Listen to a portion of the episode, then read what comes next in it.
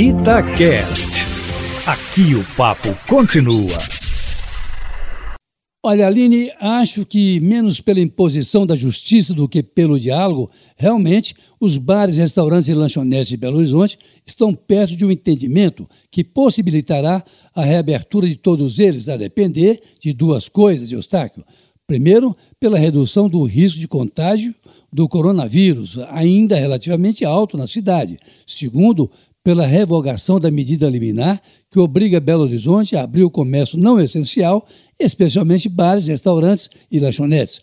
Ontem à noite, eu conversei com o procurador-geral do município, Castelar Guimarães, que esperava, otimista, a reversão da decisão judicial para hoje de manhã.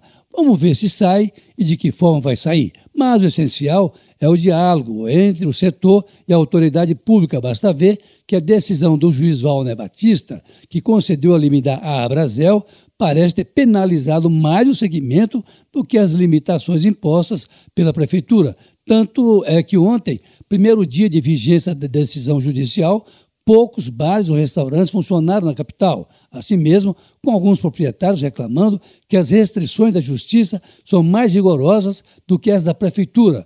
O que eu havia antecipado aqui ontem, Aline, porque na prática apenas os grandes estabelecimentos se beneficiarão. Basta ver que é necessário aí, no mínimo espaço de pelo menos 13 metros quadrados entre os fregueses para que o restaurante possa funcionar, além de outras restrições não menos rigorosas.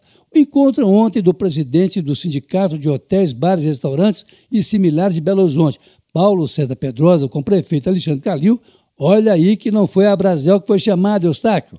Foi promissor, porque, segundo Pedrosa, e possivelmente já na semana que vem, seja assinado um protocolo com as autoridades de saúde da capital para a volta do setor à normalidade, depois de quatro meses fechado o que não é bom nem para o empresário, nem para o frequentador de restaurantes que corre o risco do contágio, nem para o município que pede receita. E há ainda a possibilidade do comércio não essencial voltar a funcionar com alguns quarteirões fechados, Aline, exatamente para garantir o espaço recomendado entre as mesas, porque dificilmente algum estabelecimento poderá voltar a funcionar com base na decisão judicial de segunda-feira, a não ser os grandes, o que mostra que eliminar pode ter dado aí uma mãozinha, mas não resolveu o problema, sobretudo dos pequenos, que são também os que mais sofrem com a pandemia.